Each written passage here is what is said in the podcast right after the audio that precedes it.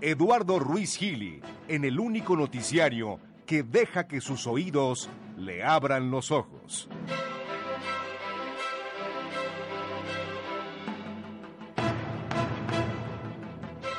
Hola, ¿qué tal? Muy buenas tardes. Las 3 de la tarde con 31 minutos. Los saludos. Soy Eduardo Ruiz Gili, aquí en Grupo Fórmula.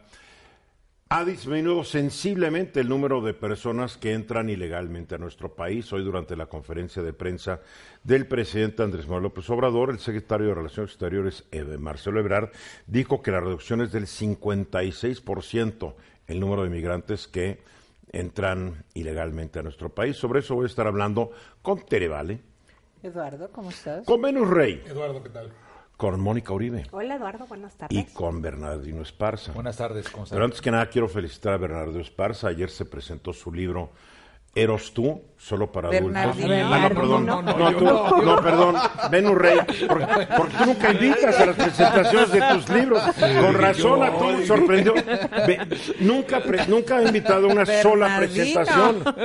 De tus, Oye, tus cuarenta y tantos libros nunca ¿Nunca has invitado a una presentación? no, nunca me llega la invitación. Yo sí he ido ella, sí, también ella. Ustedes, porque ustedes no tienen nada que hacer.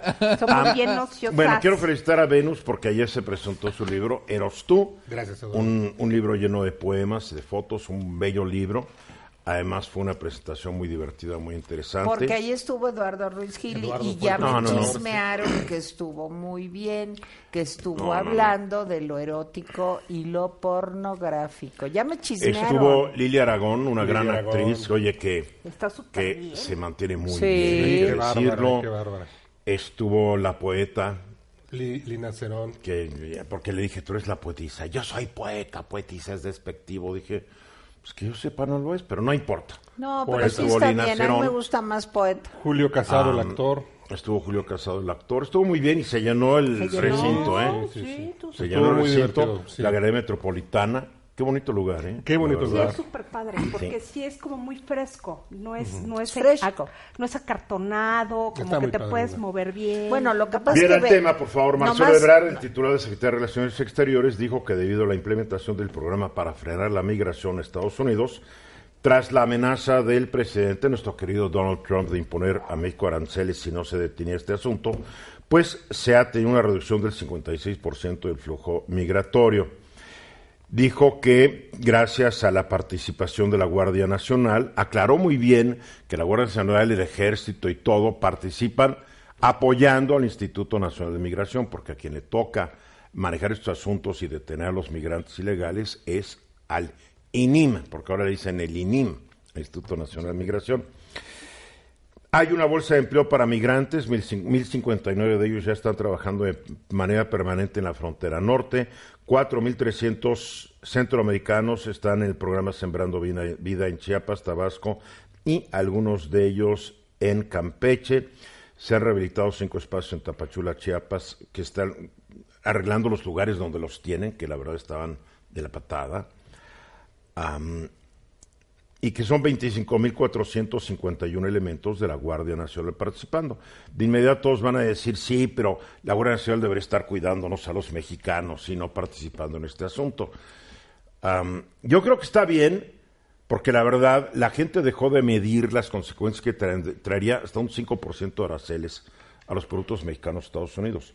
Hubiera sido un golpe a la economía, de por sí una economía que está ahorita, vamos a decir en términos bonitos, estancada, no se mueve.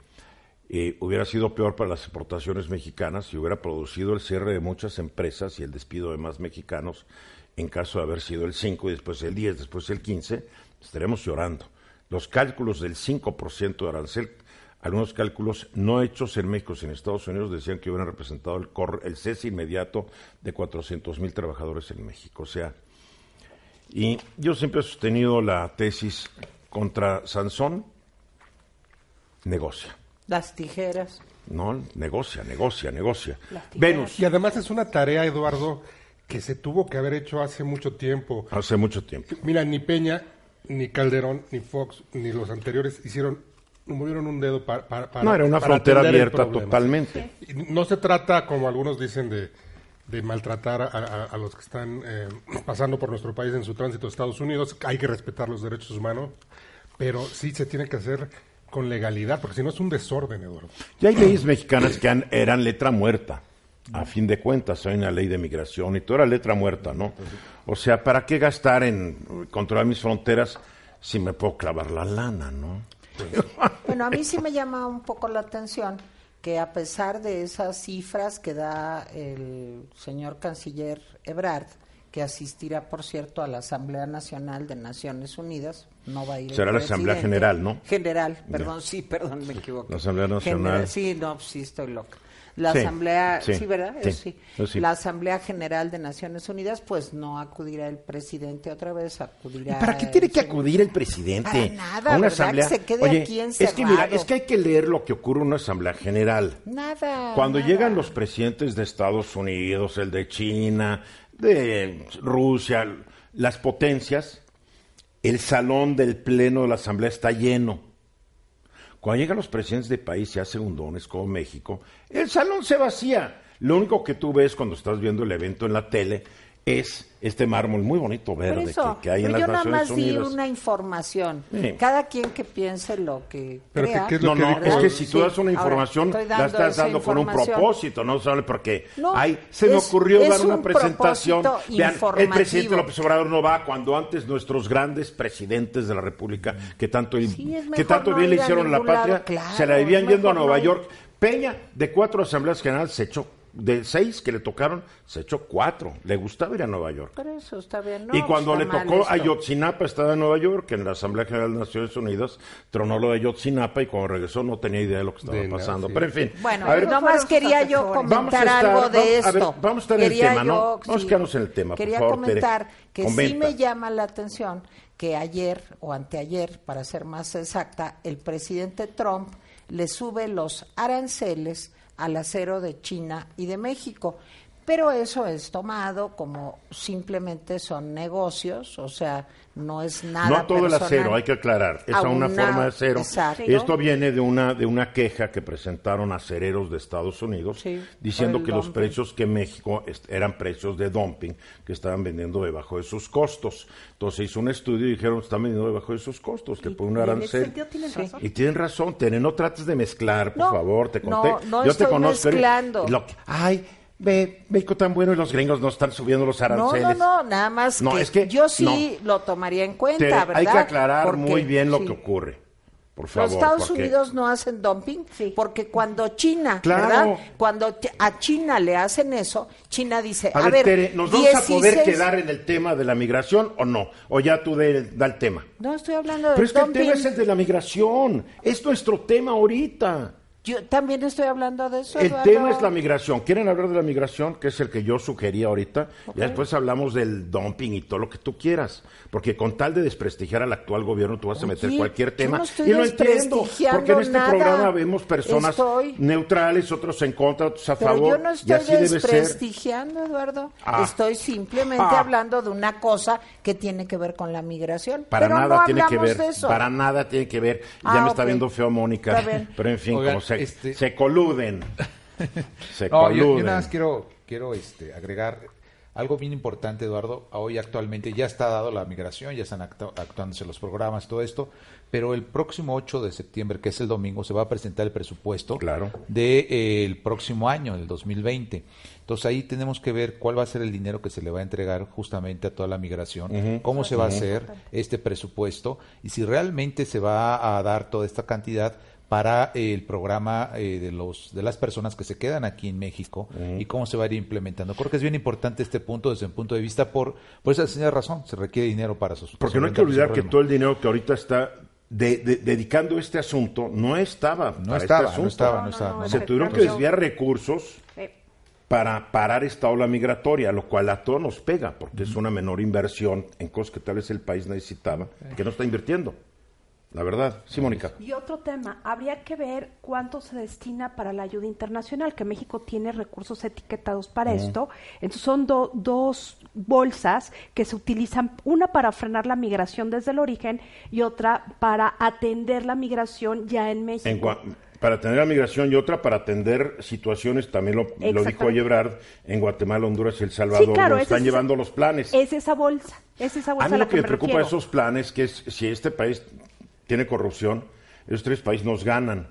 Entonces estamos mandando el dinero a los mexicanos y no sabemos qué va a pasar con esa lana. Sí. ¿Quién no la maneja? Tenemos control, no tenemos control porque, bueno, son, nuestros impuestos. Oye, no hay pues. ni control perfecto en el programa de los ninis. No. Nadie ha visto el padrón. O sea, los mismos programas en México, hay, no quiero decir que hay opacidad, pero no hay transparencia. Pero hay curva de aprendizaje en este momento y eso Pero eso no tiene que ver con la migración. ¿Tú quieres conducir el programa? No. Me largo ahorita. No, Eduardo. Hoy no vengo de humor, Etere. Ay, qué barbaridad. Estoy muy temerosa. Después de la presentación del libro de, de. Venus, vengo bravo. Sí, sí, sí. Ya veo, ya veo. Temblad, temblad. Regresamos después de esto. 14 para la hora que estamos. Desde ayer ando buscando al subsecretario de Salud, Hugo López Gatel. Aparentemente él nomás tiene sus favoritos para ir a un programa. ¿Ok? Lo estoy buscando porque lo del dengue, su explicación que dio ayer, mucha gente no le cree nada. Hay que decirlo. Y porque yo tenía muchas preguntas que no le han hecho los demás al señor Hugo López Gatel, que ya me he dado cuenta se distingue por sus calcetines.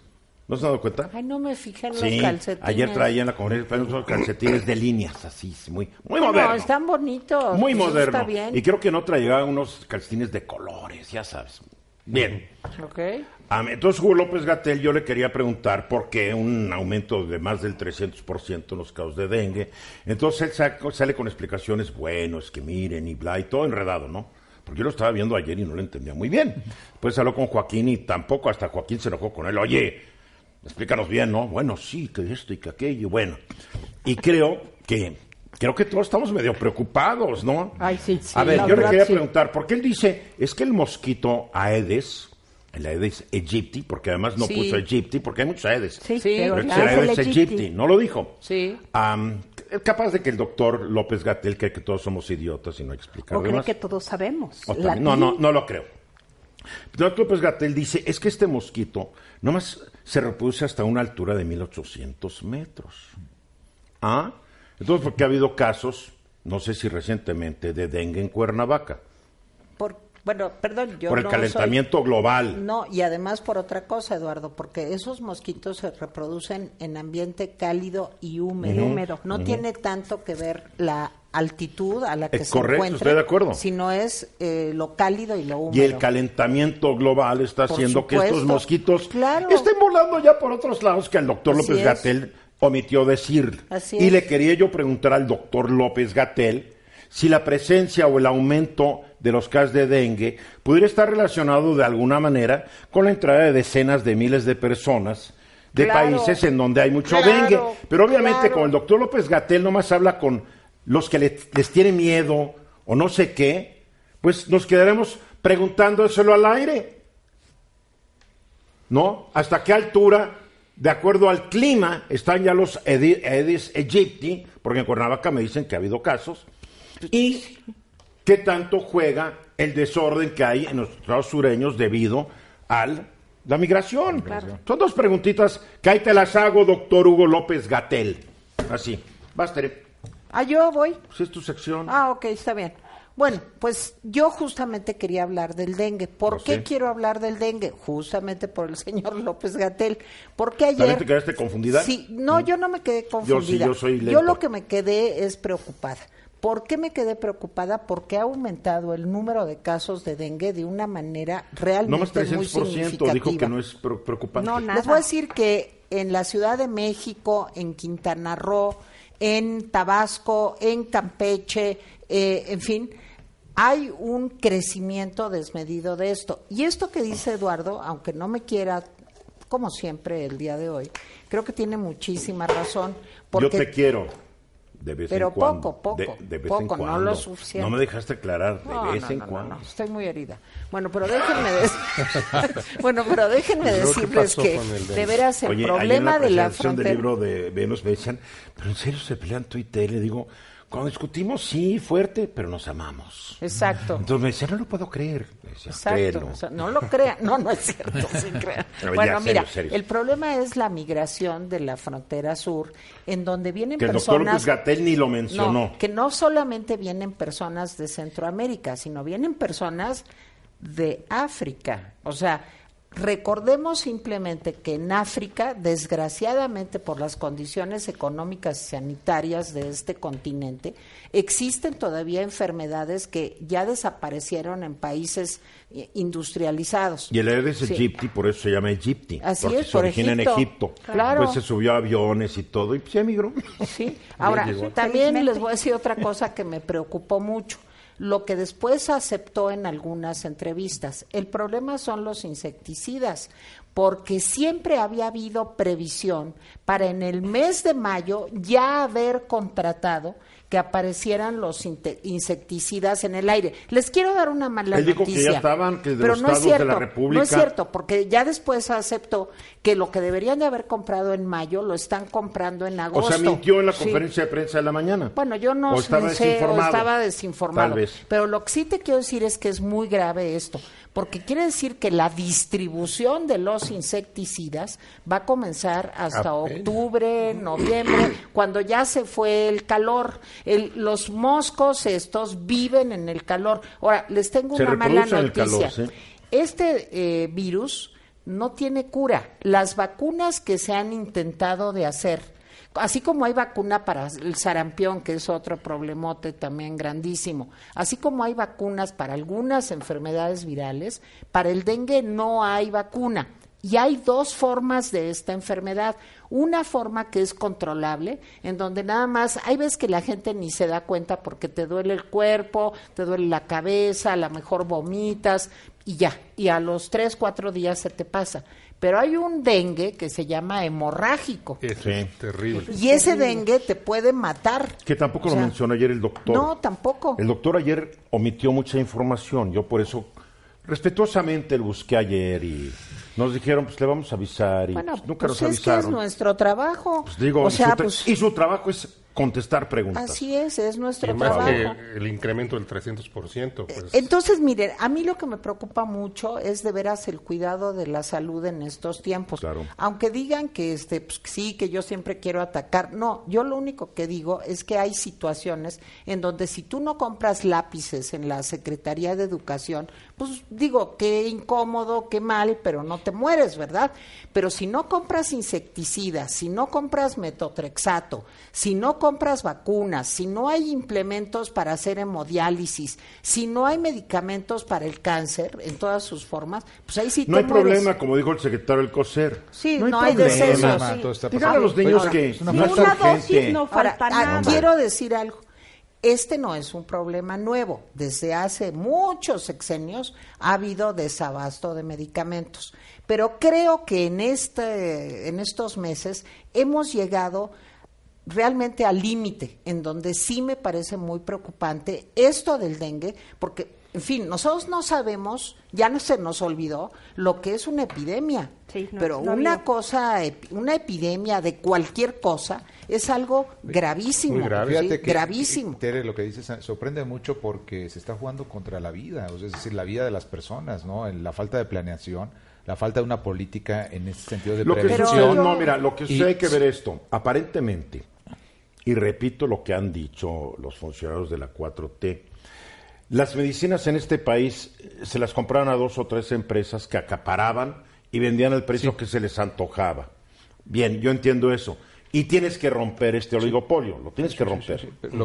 Pero el problema es que mientras lo rompes, te tienes que surtir. Claro, tienes Por que eso- romper por eso con hablo de la planeación. Y creo que la fuerza del Estado mexicano es suficiente para hablar con estas empresas, decirle, oye, A ver, yo- bájale. yo Esa es parte dar- de eso, por eso hablo de la planeación, A ver, ¿no? nomás déjame Justamente, dar tú haces dos una datos. cosa, pero De las la siete otra. empresas que vendían insecticidas para matar a los moscos del dengue, se volvieron a contratar seis. En esas empresas dicen que había corrupción, pero las volvieron a contratar. Y tengo los nombres, ¿eh? porque están en Compranet. O sea, de siete empresas que eran terribles y que había que romper lo que decía Eduardo. no. Ahí hay seis, ¿sí? Ahora- bueno, es, no, espérame, y otra Sí, cosa. vas, vas. Lo que pasa es que esto se ha vuelto un cuello de botella. Te voy a decir por qué. Porque antes en la Secretaría de Salud, la Oficialía Mayor y la Dirección de Compras, pues se encargaba de surtir los medicamentos. Imagínense nada más lo que es surtir a un país de 120 millones de habitantes de todo. ¿Sí? Y ahora todo se hace en la Secretaría de Hacienda. Por más que, aunque fueran superhéroes, ¿verdad? no alcanza humanamente el tiempo para hacer eso. hay que hacer lo que dice Eduardo planeación. A ver, aquí hay un problema. Por porque lo que también omitió el decir el señor Hugo López Gatel, perdón, el doctor, es que el dengue se transmite por un mosquito, sí, pero el mosquito, para portar el virus, tiene que haber picado una persona que estaba infectada del virus, porque el virus no se transmite de persona a persona. Entonces el mosquito está picando un bolón de personas que están infectadas y se está transmitiendo. Entonces, este aumento del 300% a mí me permite suponer, con la poca lógica que yo poseo, de que hay muchísima gente infectada y por eso hay un 300% de aumento. El año pasado fallecieron 12 personas en todo el país por dengue hemorrágico. Eso no es una epidemia. Este año el número de fallecimientos pasa de los 300. Sí, y por eso. Y, el, y los casos más graves, Tabasco y Quintana Roo. ¿eh? Ahora, Tabasco, pues yo creo que es la tierra del presidente. Yo esperaría que atendieran, aunque sea todo. No, pues, pero, tiene que atender todo, no porque es la pues tierra del presidente. Aquí y más información y más claridad sobre todo más información ¿no? y que, den las entrevistas no que dé entrevistas y que alguien le dé un curso de cómo hablar ante los medios para que le entiendan no sería tan interesante Ahora, los virus... se llama entrenamiento de medios estamos de regreso, un minuto después de la hora, ya hay presidenta de la mesa directiva de la Cámara de Diputados, Laura Rojas. Desde el principio la nominaron, los de Morena, no, no, no. Mira, yo aquí veo la mano funestísima de la Lola. De la Lola. Sí. no, de la Lola Padierna, la esposa de René Bejarano, que no sé, pero ha de ser hábil porque queda vicepresidenta de la Cámara de Senadores, cuando Porfirio Muñoz Ledo está diciendo malas palabras, le apaga el micrófono. no, se lo prende. No, no, ella se lo apagó, ella se lo ah, apagó. Capaz de que se lo prendió se Como es ella, no sabe. Pero en fin, yo creo que es un triste final de una carrera política de Porfirio Muñoz Ledo haberse prestado al juego de violar un acuerdo que estaba firmado entre las fracciones políticas de la Cámara de Diputados desde que empezó esta legislatura, donde el acuerdo era Después del P de Morena. Primera, primera minoría. Sigue la primera minoría que es el, PAN. Y la idea fue de Dolores Padierna. Ella fue la que sugirió, cambiamos la ley y la hacemos como querramos. Un absurdo. No hay que olvidar que ella es de una fracción de los medio extremos en Morena, ¿no? y ahí estaba Porfirio Muñoz Ledo prestándose al juego. Lástima. Le que también Porfirio, eso con Porfirio todo es un delirio. como dijo? el, delirio es con Porfirio. ¿Sabes qué pasa? Que la gente no tiene memoria. Porfirio aplaudió lo de Tlatelolco el 68. Sí. Él aplaudió y felicitó al presidente en turno, que era Echeverría, ah, no, perdonado, ya Ordaz, qué bueno, acabaron con estos que iban a encontrar. La gente no se acuerda. Sí. Ya que yo, ¿será que yo tengo tal vez yo sufro porque tengo una muy buena memoria? Y, la, vida de, un ser humano no es el final, es toda una serie de actos durante toda su existencia, ¿no?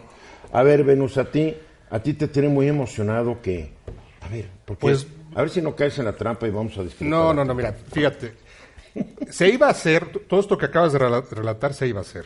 Eh, Morena en la Cámara de Diputados iba a imponer su mayoría, iban a cambiar la ley y se iban a perpetuar en la presidencia de la mesa directiva. Lo iban a hacer, lo estaban haciendo. Era un hecho, es decir, hasta varias, eh, varios periódicos anunciaron en sus plataformas que Morena iba a retener la, la mesa directiva. tanto la retuvo que ahí estuvo cinco días Porfirio. Exacto. Sin embargo, sin embargo, el presidente apareció y desde mi punto de vista dio una muestra de que tiene un espíritu democrático y dio una muestra de congruencia. Y no lo digo yo, lo dicen propios extraños. Es más, ahorita que venía en camino hacia Fórmula, escuché a Laura Rojas, que es la primera en reconocer, yo, yo, yo, yo la escuché a ella, al presidente López Obrador, porque su espíritu democrático impidió que se fuera a hacer esta fechoría legislativa, que hubiera sido una fechoría. Entonces, podrán decir que el presidente, se, podrá decir de él muchas cosas, que a lo mejor la economía no es su, su, su, fuerte, que a lo mejor es, un, es necio, que a lo mejor actúa impulsivamente, pero no se le puede decir que no, se, no tenga un espíritu democrático y que no sea congruente. Ahora no hay que olvidar un poco, no hay que olvidar que Olga Sánchez Cordero, la secretaria de Gobernación, se juntó con los diputados de Morena y se grabó esta, alguien filtró la grabación, donde dijo, nos está impactando mucho negativamente lo que ustedes están tratando de hacer de cambiar la ley de un momento a otro. No puede ser así. El señor presidente, acabo de hablar con él, me dijo, y ella citó al presidente, nos están perjudicando mucho lo que está sucediendo en la Cámara de Diputados. O sea, no les ordenó, pero les dijo, oigan, están perjudicando al gobierno de la 4T. No es una orden, sino es una sugerencia. Es más, yo, yo no estoy de acuerdo que un presidente de un partido no pueda estar hablando con sus correligionarios diciendo, oiga, ayúdenme en esto, ayúdenme. En todas las democracias, el presidente, el jefe del poder ejecutivo en turno, pues es el, líder, es el líder de sus legisladores. Sí, La neta, o sea, ¿para qué nos asustamos? Pero yo creo que sí sirvió eso. La pregunta es, ¿qué hace Mario Delgado? Bueno, mira, yo. Mario Delgado es el líder de los de Morena, yo creo ¿no? Que sí hay que ¿Todavía? yo, dicen. Yo creo que sí hay que saludar eh, lo que dijo el presidente. Estoy Sí, totalmente saludar. Saludar, Bueno. Saludamos desde aquí bueno, No, si sí, quieres- al señor presidente. Bueno, ¿cómo quieres que Recibirlo diga? con Hay que felicitarlo. Bueno, hay que felicitar. Porque tampoco se metió en la bronca en el Sí, Senado. hay, que, hay que reconocer felicitar. estas cosas. Yo de veras lo reconozco. Me gustaría mucho esa misma actitud para lo de Baja California. Me gustaría mucho esa misma actitud para Veracruz Pues, y hasta- felicitarlo Hasta y el momento celebrarlo. el presidente ha tomado la misma actitud con Veracruz y No, con California. mandó a la secretaria de gobernación, que a mí también no me parece que tenga, no, no le ordenó, sino hizo una atenta sugerencia, ¿sí? De que, No, pero, oigan, cálmense, ¿no? Yo dijo esperaría Yo creo que- que, yo- le sugiriera eso se a trata de Baja una verdadera California transformación, también, de un ¿verdad? verdadero cambio. eh, y lo que están haciendo, así lo dijo el presidente, es, es- es una vergüenza. Eso era una vergüenza. Mira, el presidente no va a actuar con lo de Baja California mientras la ley no se expida y creo que lo ha explicado hasta el cansancio. Lo sé, Bernardino, pero hay lo gente, sé. hay gente que cuando no te quiere escuchar, No, yo Bernardino, soy muy atenta la ley no se ha expedido. No, Es no como la nada Al no jurídica. publicarse, el presidente no tampoco puede tomar acciones en concreto ni hacer nada. nada. Sí, y lo de Veracruz también. Y lo de Veracruz, fue el Congreso de Veracruz el que decidió que el señor procurador Winkler no Fiscal. había pre- fiscal no había presentado como la ley le mandaba Los exámenes los de exámenes de, confianza. de ¿Cuántos años llevaba ya en el cargo, eh? No recuerdo, pero ya era del anterior, ¿no? Sí, Venía del sí, anterior. O sea, Dos, ya, oye, tres, ya había tenido años, un ¿no? ratito para hacer los exámenes de confianza. de La pregunta es, ¿por qué no los hizo? Yo, yo nada más lo que Digo, le pido pregunto. al señor presidente es que esa actitud que a mí me Ya parece dijiste, encomiable se tenga en otros casos. Yo no estoy de acuerdo. Yo sí. No, Baja California es un caso y vamos a ver cómo se resuelve. Vamos y lo de Veracruz, creo que Winkler cavó su propia fosa. Sí, lo de Baja California. Yo también lo creo. Si sabes que todo el sistema contra ti, a ver, ¿por dónde me pueden agarrar? Oye, no haces tus exámenes de confianza. Híjole, los hago ahorita. No me expongo. No dar- dejo un flanco claro. abierto. Ahora, curiosamente, todo defiende, todo el mundo defiende al fiscal de un rufián Claro. que se llama Miguel Ángel Yunes. Es que eso no es cosa que tenga Ah, que ver con tiene que ver, rufianes porque ni no Yunes rufianes. dejó a Winkler Es- para Que le taparle tapara las las espaldas. Ay, bueno. Por favor. ¿Y quién no ha hecho eso? Ah, Los lo- fiscales carnales, Oye, entonces por lo- favor. No, pero el fiscal Ah, carnal no quedó. curioso, Tere se opone a los fiscales carnales Claro que me y cuando le opongo, dan la torre a pero uno lo ¿sabes defiende. qué? No, bien, ¿sabes no, qué? está Lo bien. que Pero volviendo es al la ley, volviendo al tema, mira, yo a mí me parece que eh, está dando un buen ejemplo con su propia persona el presidente. Le jaló las orejas a los propios, eh, de- eh, sus propios legisladores de Morena que se estaban pasando de listo. De una manera muy respetuosa. Respetuosa. Porque no les mandó a ordenar. Y- de acuerdo a la grabación, están afectando. Y, y mira, Eduardo, yo creo que es una buena señal, es una señal que hay que recibirla con beneplácito realmente. Y ojalá siga siendo. Y ojalá siga Que lo siga claro. haciendo. Sí, Yo, Bernardino. yo solo quisiera decir que esto no debe haber pasado si realmente No debería haber No pasado. haber si pasado, realmente hubiesen no. respetado en principio todos los Pero es- acuerdos, ¿no? Así de sencillo. Y más allá de los acuerdos, las leyes. Por las eso leyes pregunto, están- ¿dónde estaba el líder de los morenistas? Así es, o sea, si Porque justo parece eso, que ahora la líder es un es Dolores. fantasma. porque- Sí, parece que es es la Dolores. Es líder. la líder, claro. claro, porque Y Jacob Polemski. Son los que han que no- las no que han aparecido. que Porque, además, más además No. el- el- el- los acuerdos, etcétera, desde mi punto de vista muy particular, se tenía que dar o se tenía que tomar el informe de gobierno, es decir, presentar el informe de gobierno. Porfirio Muñoz Ledo lo tuvo que tomar en un momento determinado con Olga Sánchez Cordero. y eso parece ser que estaba cuidándose mucho ¿no? Que no fuera la oposición que lo tomara, no lo sé, lo desconozco, es, una interpretación fue un absurdo. ¿no? y de ahí empieza todo el error, a todo Porfirio no le tocaba recibir el informe presidencial. Por supuesto que no, le tocaba al PAN. Claro, por pero, esa razón. pero quisieron honrar a Porfirio. Como Hola por esa hipócritas. razón, por esa razón. Yo estimo mucho a Porfirio, pero conozco su historia. Su historia es una vida de traiciones. Es como el Traicionó al PRI cuando le convino, traicionó al PRD cuando le convino, sirvió al PAN cuando le convino, se fue del PAN cuando le convino. Y es un hombre brillante, nadie lo toma, nadie lo juzga en ese sentido. Nada más que el problema Bueno, yo pues creo ahí que está. no era el informe, yo creo que el problema es lo que va a pasar este domingo, es el presupuesto. Sí. O sea, ahí es Pero, donde y mira, está a ver, yo, ¿cuál es el problema? El presupuesto se entrega, se manda a las comisiones respectivas, ya empieza la discusión y habrá una discusión pública, porque el, el documento Claro. es público. El mismo lunes estaremos aquí platicándolo, Tere, am, sobre el presupuesto, pero es público. Y cada, y cada año hay sí, mucho ruido en torno al, al paquete, ¿no? Porque todo el mundo se quiere pelear por la lana. Pues eso, Y para digo, puntualizar yo el- también me estaría peleando Yo en su lugar. también. Para puntualizar el tema, Sí. yo creo que este episodio, donde finalmente el PAN va a presidir la mesa directiva, este, le afianza o, o abona a la autoridad eh, moral del presidente, que ya tiene la autoridad política, Estoy de acuerdo, pero esto abona sí. a esa otra autoridad. Sí, porque eh, yo siempre recuerdo cuando Cedillo, por no sé qué quería lograr y tenía una rebelión de los diputados, mandó camiones a la Cámara de Diputados, ¿no se acuerdan? A toditos los diputados del PRI los subió, los, los metieron en los pinos y todos salían con cara de regañados. En la primera Y, legislatura de su gobierno. y sí. votaron a favor de lo que quería el señor Sí, presidente. porque la segunda ya era de oposición, Sí, o ya. sea, ya era otra cosa. Bien, tienes razón. Y creo que Tere tiene razón. Ojalá siga esta actitud. Ojalá. Nada más que lo de Baja California hay que esperar. Hay que esperarle Y todavía. Winkler se enterró solo. La verdad. Mensaje. Viene, viene el pa- paquete presupuestal, viene el paquete económico 2019 del gobierno federal, se va a entregar el domingo, por ley tiene que ser más tarde el 8 de diciembre. De septiembre.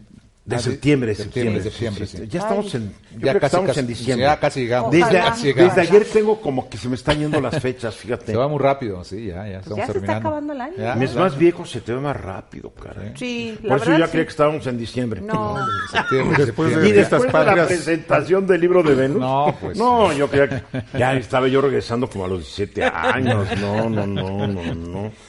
Viene el poema que dio Venus ahí. ay, Venus. Hasta No, me cansé. sí. Ay, No, bueno, no. pues tú empezaste a Te leer, qué cansaste. Tan calladito ¿Eh? que se Tú empezaste a ¿no? leer. Tan Es que yo, no, lo que pasa es que leí un véanlo, texto de Venus Ajá. que no tiene puntuación.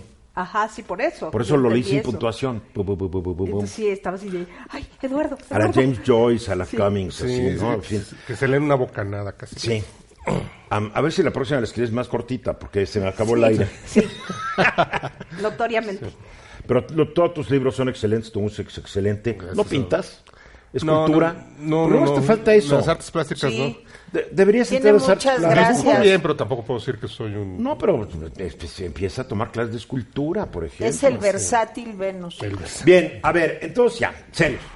Se va a presentar el, pa- el paquete económico y la Guardia Nacional, a ver, tú dices que ya se van a entregar 56 mil millones de pesos. Sí, yo no lo digo, lo dice el secretario de Seguridad Ciudadana y, y- y Pública, de- El señor Durazo. Alfonso Durazo, dice justamente que para el próximo año se pretende que tengan eh, la Guardia Nacional 56 mil millones de pesos. Únicamente la Guardia Nacional. Sí, la Guardia Nacional, eh, porque pues ahorita ya están distribuidos en todo el territorio mexicano, bueno, en parte del territorio mexicano, 60 mil eh, integrantes de la Guardia Nacional. Entonces se procura que en el 2021 estén completos los 150 mil eh, integrantes de la Guardia Nacional. Entonces, eh, esta parte, Eduardo, pues eh, en lo particular a mí me resalta porque viendo por ahí algunos datos también, eh, se habla que para la defensa nacional se le van a quitar pues 17 mil millones de pesos. Entonces, no lo sé si esto pues esté así ya totalmente presupuestado para que se presente el presupuesto eh, el próximo domingo. Lo cierto es que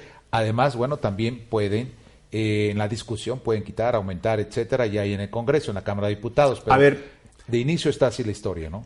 Es que es quitarle dinero a la defensa, porque también mucha tropa de la defensa está siendo transferida a la Guardia Nacional. Sí, claro, claro, claro. Entonces, aquí hay una cosa muy importante que hay que entender. La Guardia Nacional no es que nos esté costando todo el dinero del mundo porque es una nueva figura. No, es la transferencia de, efectivos de la Marina, de la Policía Federal y de la Defensa a la Guardia, la Guardia Nacional.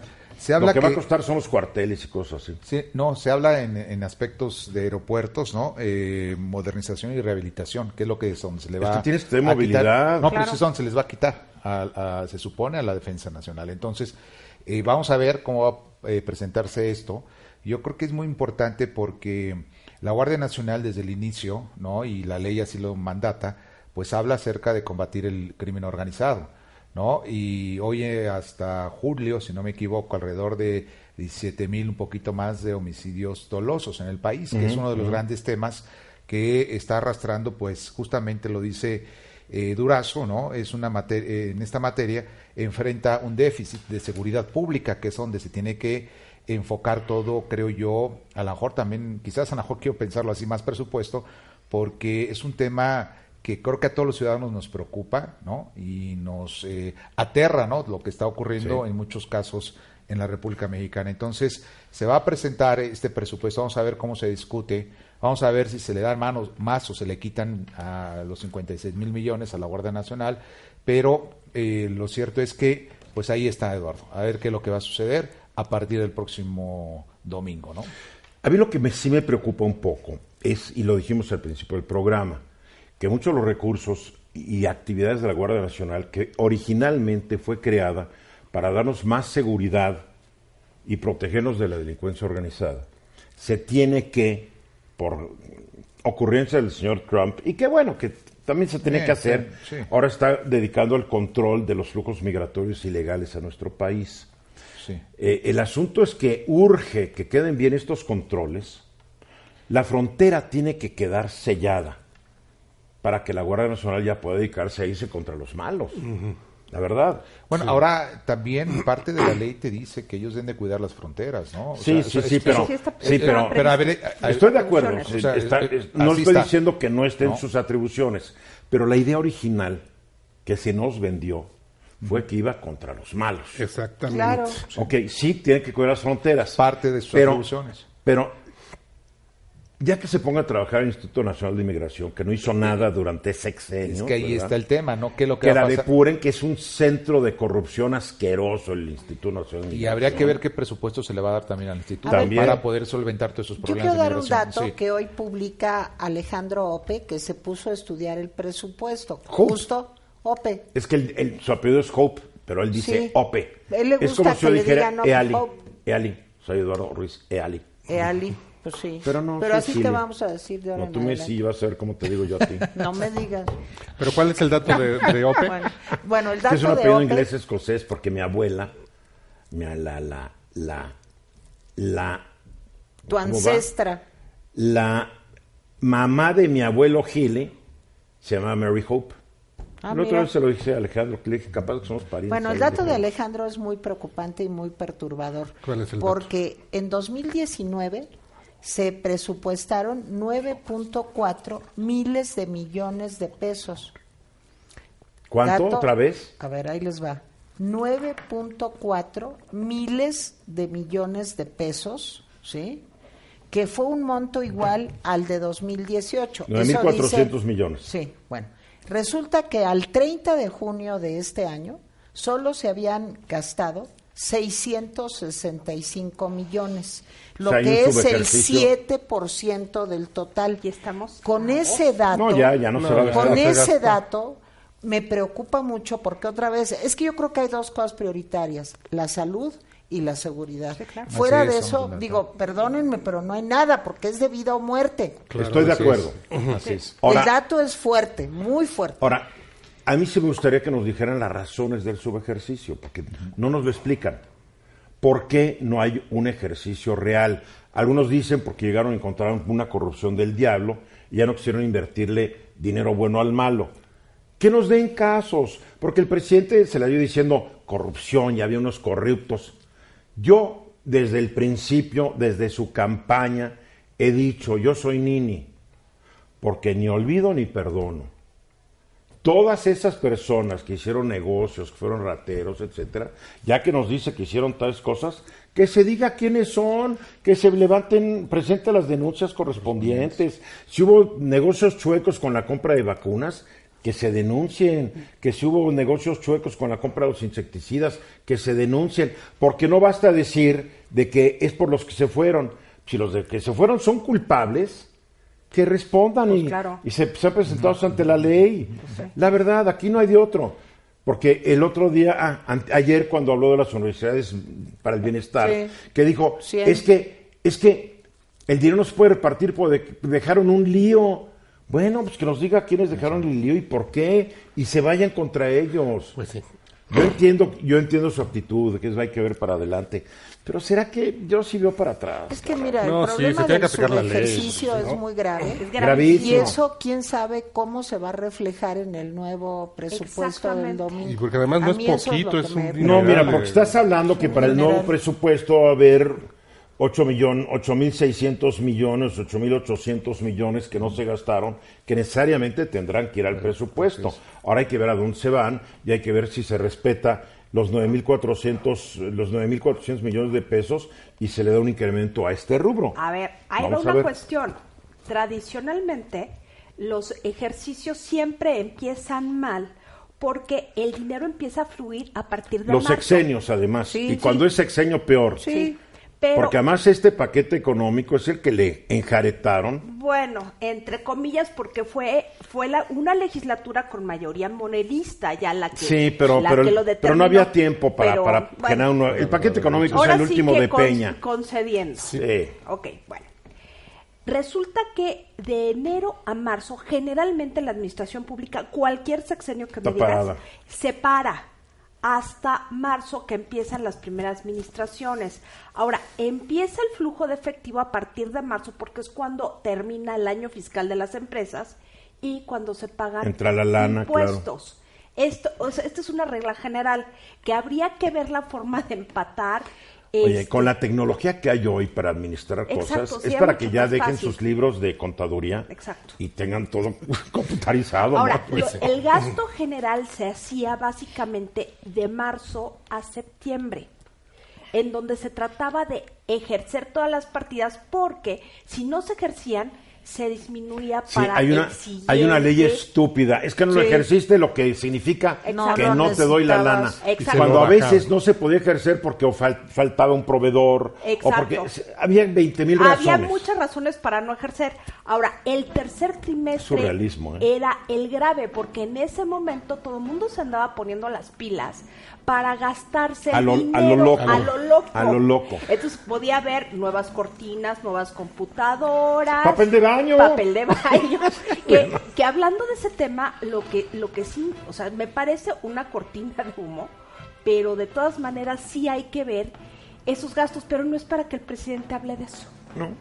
del papel de baño, pues es bueno, es que si fue un papel, pues, ni cuando tuvieron todo el mundo diarrea en los pinos. El número de frascos de que todos estaban enfermos, ¿no? el, Estado mayor, el Estado Mayor estaba comiendo mucha garnacha, yo no sé. No, no, no, Estamos aquí de regreso, exactamente 30 minutos después de la hora. Estuvimos hablando hace rato como el dengue. Eh, pues hay un aumento de 312% en los casos. Se nos ha dicho que no nos asustemos, pero la mayoría de los mexicanos somos ignorantes, no somos expertos en epidemias ni en enfermedades. Entonces, cuando tú ves, es como si nos dijeran no se preocupe porque la delincuencia aumentó 312%. Dices, ay, sí, te susto, pero en epidemias es más complicado. Entonces, y como no somos epidemiólogos, y quien sí lo es, es el subsecretario de Prevención y Promoción de la Secretaría de Salud, Hugo López Gatel, a quien le agradezco que esté contestando nuestro llamado. Hola, Hugo. Eduardo, muy buenas tardes, muchas gracias. Hugo, yo vi ayer tu conferencia de prensa. Yo soy hijo de médico, hermano de médicos, papá de médicos. Y los médicos tienen una manera a veces de hablar que pues, no, no les entendemos. Ustedes y los abogados, bueno, y los economistas también, como que manejan un idioma, un idioma raro que la mayoría no entendemos. tú, tú, tú ayer en la conferencia de prensa insistías que no debemos preocuparnos por este aumento del 312% el número de los casos del dengue. Dime por qué no debo preocuparme, porque pues, cuando aumenta algo tres veces, pues los que no entendemos esto sí nos preocupamos. Porque viajamos, yo viajo al sureste muy seguido, voy a tierra caliente y pues, un día de estos voy a estar con dengue. Claro, claro. Eh, eh, me parece sumamente importante la pregunta y muy legítima, eh, porque además sé que las preguntas de los periodistas serios representan la inquietud social y la aprecio, aprecio la oportunidad además, tratar de ser lo más preciso posible sin usar lenguaje técnico. La idea básica es esta.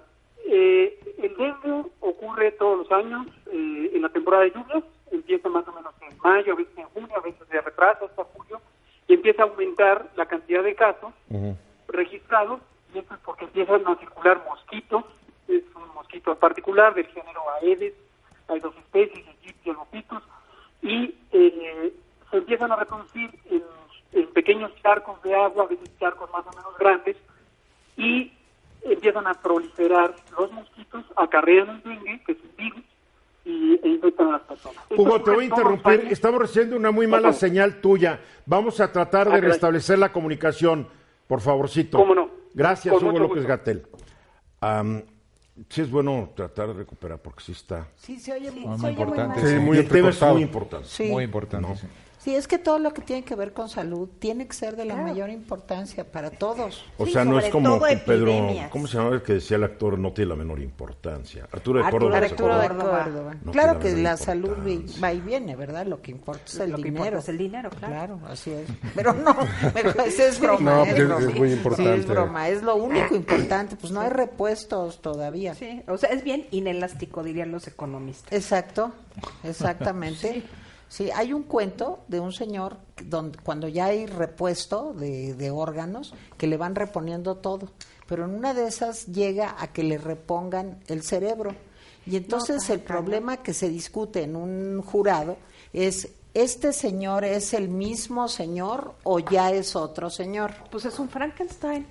Literal. No, pero el problema jurídico, aquí se lo dejo a los abogados, es muy interesante porque al señor le trasplantan un cerebro pero eso hace que ya no sea el él. O, o dónde pierdes la, tu, tuidad, digamos, tu ¿Pero es una película de la que dices o es realidad? Es un cuento, eh, ahorita me voy a acordar de quién es, pero es el se llama el misterioso caso del señor Smith o algo así, este y trata de eso, de cuándo dejas de ser tú. Estamos tratando de restablecer la comunicación con su secretario. Nomás estoy yo viendo una gráfica. En, en, los años 80, 97, 2007 y 2009 se registraron más de 50 mil casos de dengue en México.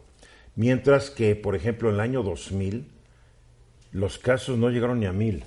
Pues que se controló. Está, estás, no, estás viendo con una montaña rusa de que de repente unos picos, después se cae, otros picos se cae y otra vez empieza a subir lo cual... Hay que correlacionarlo con migración. Tiene que tener unas razones, ¿no? Ahorita le vamos a preguntar cómo podemos hablar con él. A ver si... Es que las compañías de celular nos dan unos servicios que ni los ni los coreanos tienen. Ahora, les voy a decir, ¿saben? Estas son de primera. Los moscos 4G, machos. ¿qué 4G? En México es 5G. 5G. No nos lo han querido decir de lo bueno que son. Los moscos machos no transmiten. ni pican. Los, los que transmiten son las hembras moscas. Con, la, con no las voy a comentar nada porque con este par de feministas, no, no. Sí, nada más son las hembras. Porque eso habla de que son superiores al macho. No, eh, no, somos distintas, ¿verdad? Estoy tratando de quedar bien con ustedes. Híjole, pues no, nada no, las complace. Estamos hundidos hoy. Pero te voy a decir una cosa, eso sí es un dato interesante. Aegypti. Sí, es el mosquito del dengue o de la fiebre amarilla. Como lo dijo también el doctor López Gatel en la conferencia de ayer, también da Zika, también da el chinco, el chikungunya, ¿se acuerdan? Sí, como no. Que tuvimos un problema de chikungunya hace algunos años. A un primo mío que vive en Tapachula le dio y dice sentía que se moría. Claro. Terrible. Entonces, este es el Aedes aegypti. Sí. ¿No? Es una enfermedad muy vieja. Y hay otro Aedes albopictus, que también es vector del dengue. ¿Qué es el vector? El vector es el insecto, en este caso, que transmite el virus, porque el virus, insistir, no se transmite de humano a humano. No nacen los mosquitos con el virus. Van y pican a alguien que ya lo tiene. Que ya lo tiene. Pero, a, ver, preocupación, un este dato importante, un dato importante. Los mosquitos estos viven en aguas estancadas. Ahí no, ahí se reproducen. Sí, por eso ponen los, huevos y ahí nacen. Entonces es muy importante que no tengamos agua, este estanques, basura, cubetas con agua, eso agua estancada, es malo. Ay, sí, López Gatel fue, es un epidemiólogo muy bien preparado, hay que decirlo. ayer fue muy claro, llantas. La gente no sé por qué diablos en este país no tira las llantas viejas, las sube al techo. Y cuando llueve, la llanta se llena, de agua. en un criadero de, mosquitos. genera mosquitos. El agua que no corre, tinacos que no tapas todo ahí está. Y no solamente este mosquito, cualquier mosquito. y un bolón de, de, bichos. Bueno, es que ustedes saben que uno de los temas cuando se estudiaba el origen de la vida era de dónde salían los moscos. Y entonces creían que cuando tú ponías agua era suficiente el agua que estaba ahí para, que surgiera la vida. claro. Y entonces hasta que se dieron cuenta que no, que lo que pasa es que vuelan y ponen los huevos, como decía Eduardo. También la fiebre amarilla la da el mosquito. Sí. O sea que ya en África hay no sé cuántas enfermedades que bueno empezando por el ébola. Porque porque son países que si México está mal no hombre. Es el primer mundo. Sí frente a los africanos. Claro. africanos. Entonces sí creo sin saber por eso ojalá podamos restablecer. Si lo restablecemos más adelante en un teléfono fijo Francine es si hay una correlación con la migración y esta enfermedad es bien importante y con los Porque entonces esta es una llamada de atención a la lucha antimigrante ilegal de que tienen que tener un gran control sanitario. Claro. Y no los pueden tener en campamentos donde no haya donde hay agua estancada, encharcada. Exactamente, porque si no se prolifera muchísimo Inclusive, Eduardo, todo es culpa de Donald Trump. Por humanitario, por, por ¿Eh? ámbito humanitario, todo el migrante. Es en inglés. No, está bien. Eh, lo es, oye, además lo, es. Lo es, es. un SOB porque él mismo lo ha dicho en algunos de sus mítines al calificar a personas. Ok. Ya, es que tú no lo consideras un SOB, ¿verdad? ¿Qué me late que hay ahí? Me parece como una persona extraña. ¿Qué me late que hay algo ahí que tiene un atractivo? Es una persona no humana. No, es un ah, entonces no puede ser un SOB, ¿verdad? No, no. Sí, Bernardino. No, lo que simplemente quería decir que todo migrante que entra ahora con la cuestión que tenemos ahí en la frontera sur, por eh, ámbito humanitario, requiere una atención médica. Claro. Un control médico, ¿no? Desde el momento que entra, ¿no? Pero, ¿En qué condiciones ¿cómo le hacemos? Pero tú sabes, ¿Cómo le hacemos? ni el seguro, ni el ISTE, ni salud. Pero eso dan una por derecho humanitario les corresponde. O sea, yo estoy de acuerdo, pero del dicho, al hecho, del dicho al hecho. Sí, sí, yo, pero es que eso no depende ni del IMSS ni del ISTE. No, no, no, eso depende, del sector salud y de migración. Sí, claro. Y debería ser. de migración. Pero también debería ser también entrar el seguro y el el ISTE, por son instituciones de seguridad y el, ejército. El ejército y la marina que Mira, tienen el ejército es lo mejor, el ejército y la marina son las instituciones mejor organizadas de México, la verdad. Nunca se han dado cuenta, ustedes van en un terregal y el pasto amarillo y se asoman al campo militar y el pasto está, verde, todo está limpio. Sí, ¿En serio? Sí, no, sí, por Saben manejar las cosas nuestros militares. Bueno, yo creo que ya fue imposible hablar con López Gatel, vamos a ver si al rato sí, porque los celulares. ¿De qué nos vas a hablar? Un, consistorio. Un consistorio el 5 de octubre. El Papa va a nombrar nuevos cardenales. ¿Qué es el consistorio? El consistorio es la ceremonia donde el Papa crea nuevos cardenales. No se designan, se crean. Porque ese es un tecnicismo vaticano. Y van a ser Bueno, ahorita, no, ya, no me pedí un previo, un previo hoy estamos oyendo la estupenda voz de Luciano Pavarotti, gran cantante de ópera. Eh, nació un 12 de octubre del 35 y murió en un día como hoy, ya hace 22 años. ¿En serio? ¿En serio? En 2007. ¿Ya estabas tú conmigo, Tere? Todavía no, ¿verdad? Con alguien yo me acuerdo que estábamos al aire diciendo... 12 años. 12. Yo creo que sí estaba yo aquí. 2007, sí, 12 años, ¿ya estabas? Yo creo qué rápido se Dios pasa, mío, qué, paciencia, qué paciencia hemos tenido. bueno, murió a los 71 años, eh, ya muy amolado. Decía que ella quería morir porque quería ir donde estaba su mamá. Tenía una mamitis. Aguditis. También estaba un poco harto de su esposa y tenía una novia que era su asistente. Había mandado a volar a la, esposa y ya traía a la novia. Pero no estaba casado. Pero tuvo una hija, ¿no? Con la, con la más joven. Bueno, Luciano Pavarotti. A mí siempre me gustó mucho su voz. siempre preferí yo la de Plácido Domingo, sinceramente. Ah, yo no. Me gustan más los tonos gris, oscuros de Plácido Domingo, porque Plácido eh, es un tenor que también puede llegar a ciertos tonos de barítono. Sí. Y Pavarotti no la daba. Y lo, de los tres tenores siempre se me hizo como un gran fraude, porque agarraron a José Carreras después de que le dio el cáncer muy disminuida su voz. A ver, habrá consistorio. El consistorio es el evento por medio del cual el Papa le impone el capelo cardenalicio. O sea, es cuando ya oficialmente son cardenales, porque primero lo anuncia quiénes van a ser. Sí, y ya en el hay un lapso como de un mes. En el evento ya llegan, le besan el pie, le besan. Este Papa no se deja besar ni la mano a veces. Él, porque antes le llegaban, le besaban el dedo gordo del pie, la mano, él no le gusta. Se besaba. Sí. Sí, son costumbres, medievales que este papa ha mandado todo a volar, lo cual me cae muy bien de él. Empezando por los zapatos rojos. Sí, los zapatitos rojos. Las zapatillas ya, ya negros. Yo sufría con esas chanclas rojas. No, pero Ratzinger, el cardenal anterior, tenía, le fascinaban. Pero él era bien retro. Se las mandaba hacer en Prada. Sí, eran chanclas no, en Prada. Sus chanclas rojas en Prada. también tenía y Juan Pablo II. No fue buen gusto, la mera verdad. O sea, realmente se veían Juan fatal, Pablo oye. Se veía, Imagínate a Venus o a mí entrando con zapatos rojos. ¿Qué tiene? Bueno, yo tengo unos tenis color guinda.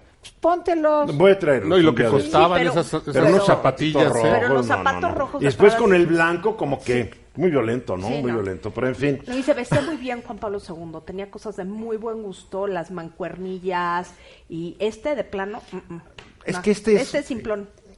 no, este es, este es verdaderamente humilde. Y es jesuita y, es tiene espíritu franciscano. Eso ya explica, los otros eran del clero regular. Este es jesuita. A ver, el consistorio, entonces, hoy anunció cuáles van a ser los cardenales. Lo anunció el día primero ah, de ya, no seguí la nota. Estaba yo más preocupado por el día primero. Que fue poco antes de poco antes de irse a Madagascar y a Mozambique mm. y la la la, ¿no? Bueno, este ¿Qué fue ahí, ¿eh? Pues es que tiene que ir está como de evangelista, porque en esos pues países el catolicismo está No, no, no, ahí hay violencia Se los comen. Exacto. No, si hay canibalismo, claro que sí. Claro, claro. Y bueno, ¿No quieres ir? Pues vamos, Te regalo un boleto de un... Ándale, vamos, Te regalo un boleto de, de un solo Podemos hacer una transmisión desde allá. Transmisión especial desde especial. Un boleto de ida a... Y te llevo unas, unos moscos hembra también. No, te mando un boleto... unas mosquitas Un boleto de ida. ¿A qué país todavía hay canibalismo? A Mozambique. Madagascar, Mozambique, te vas a Mozambique. Ok, me parece muy bien. Ahí les va. Está Esquina con París, yo voy.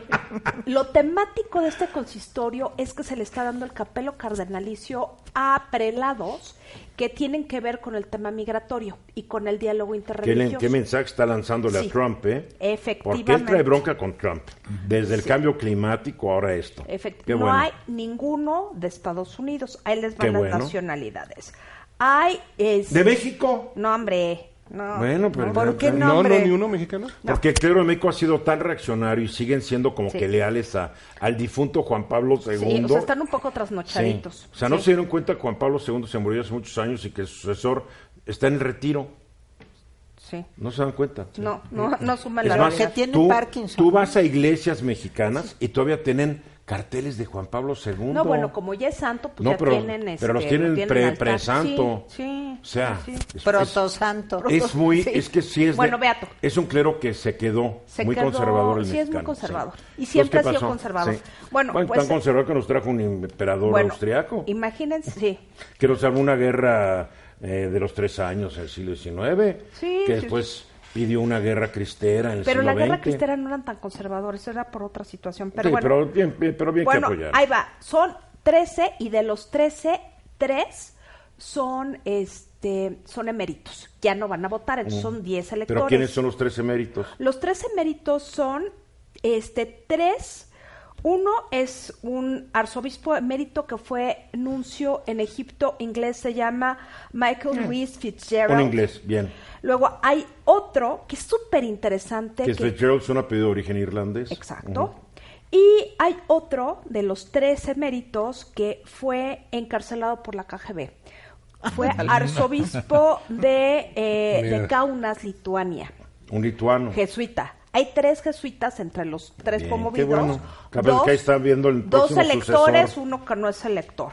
El sucesor va a Y- ser otro jesuita, digo. Es probable, sí, Ojalá. porque ya hay varios. A ver, Y bueno, eh, nombró a un sacerdote jesuita. Eso es muy interesante porque son muy pocos los casos en que los papas nombran a no obispos. o sea, este es un sacerdote que no tiene obispado ni ningún cargo. Exactamente, Mira, que es el subsecretario de la sección de migrantes, ojo. Ah, el Ándale. Vaticano.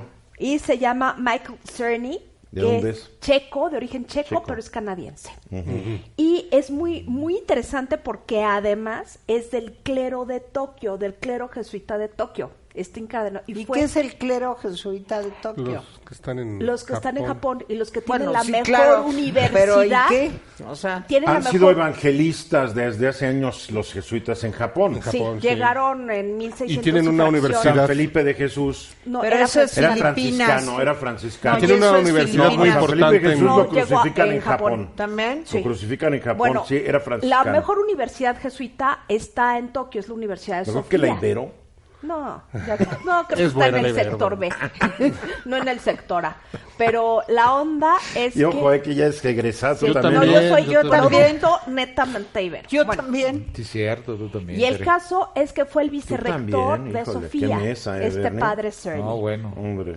Bueno, de los otros Cerny, impor- bien. de los otros importantes está el arzobispo de Bolonia, el arzobispo de La Habana, el, De La Habana, mira. Ajá, el Mira. arzobispo de Kinshasa en África, o sea, y el arzobispo de Luxemburgo, que son ¿Cuántos italianos en esta camada de 13? dos. Dos. Qué bueno. Dos. qué Hay un portugués, hay uno de Luxemburgo, uno de Lituania, uno de Indonesia, otro del Congo, un inglés y cuatro de habla hispana. Mm, Va. Incluido el español. Dos españoles.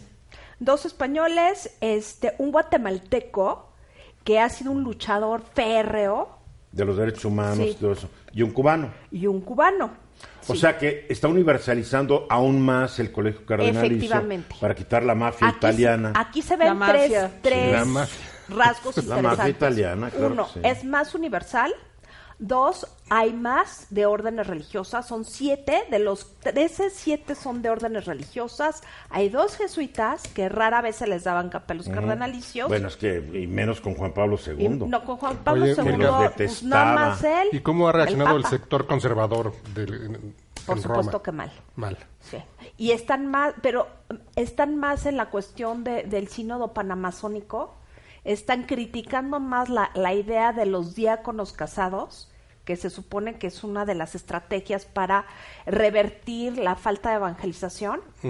Y este, pues criticando toda est- esta vinculación del Papa con el tema ecológico es lo que están criticando los superconservadores y no les va a gustar, bueno, no les gustó de hecho este los nombramientos porque solamente dos de los de los prelados que van a ser ahora sí que promovidos al cardenalato son gente de Juan Pablo II Solo dos. solo dos. En realidad ya tenemos, este, de, de este grupo, dos son, más bien tres, son este funcionarios del Vaticano. El, el carden- bueno, el próximo cardenal Ayuso, que es co- es comuneano de Sevilla y además dedicado al es el presidente del Pontificio Consejo de Diálogo Interreligioso. Eh, el cardenal, bueno, próximo cardenal José Tolentino Mendoza, que es portugués, es archivero y bibliotecario. Hay otro que es el, el próximo, bueno, el, el padre Cerny, que es subsecretario de la sección de migrantes, que están dentro del, del, este, del esquema que- administrativo del Vaticano. ¿Cuántos cardenales en total son? Ahorita son 212. Pues los italianos nada más son 21 que pueden votar. Sí, son Porque poquitos. la mayoría están muriendo, ya tienen más de 80 Sí, no, años. son El 212. 10% quedó de haber sido un, una mafia italiana el cin- 100% el en un momento Sí, dado. claro, era 50, puro italiano. No, no, no, no, eran Bueno, más del 50%. pero en un momento eran casi Eran un 80, chorro. 90. Pero la cuestión es que ahorita de los 118 electores que hay, se suman 10. Quedan 128, ¿no? quedan 128, entonces hay un remanente de 8 por si hay un, un, un este, pues una elección papal. Hoy de los mexicanos quedan Sandoval Íñiguez, que ya tiene 86, Norberto Rivera tiene 77, todavía puede votar durante tres años tres más. Años más. Gelo Sano Barragán, out, ya, tiene 86. Francisco Robles Ortega, que es arzobispo de Guadalajara, tiene 70 años. Le quedan 10. Le quedan 10. Alberto Suárez Cinda, que ya murió. Que ya se murió, ¿verdad? No, no, está vivo. Pero, pero ya tiene más de 80. Y Carlos Aguiar Retes, tu cuate aquí de la Ciudad de México. Obeso. El que murió fue obeso. Sí. O sea que México... Tiene ahorita tres electores. Oye, ¿y cuál es el promedio de edad de todo de los 200 y pico que hay? Más 67 más o menos. Ah, son viejitos todos. De 67 a 70 de los electores. Si me preguntas de todo el colegio, bueno, todo el pues colegio de 212 sobre 80. Bueno, pues, buena noticia. Qué barbaridad. Me gusta esto, los derechos humanos y todo esto. Sí, o sea, el tema son derechos humanos, migración, este, mucho énfasis en África. Bien. Está interesante. Es curioso cómo Tere repele de su propia generación, pero en fin, así es esto. Hay gente que todos deberían ser es que, Oye, para ser papa que es de por vida, pues deberían de tener el 50, cardenal más no, joven no quieres que duren 50 oye el último, Juan Pablo el último que llegó joven no se ¿eh? moría que era Juan Pablo II no sí. ya nos vamos 3.30 de la mañana de la tarde el lunes que entra 3.30 y el domingo estoy aquí a las 9 de la noche. Gracias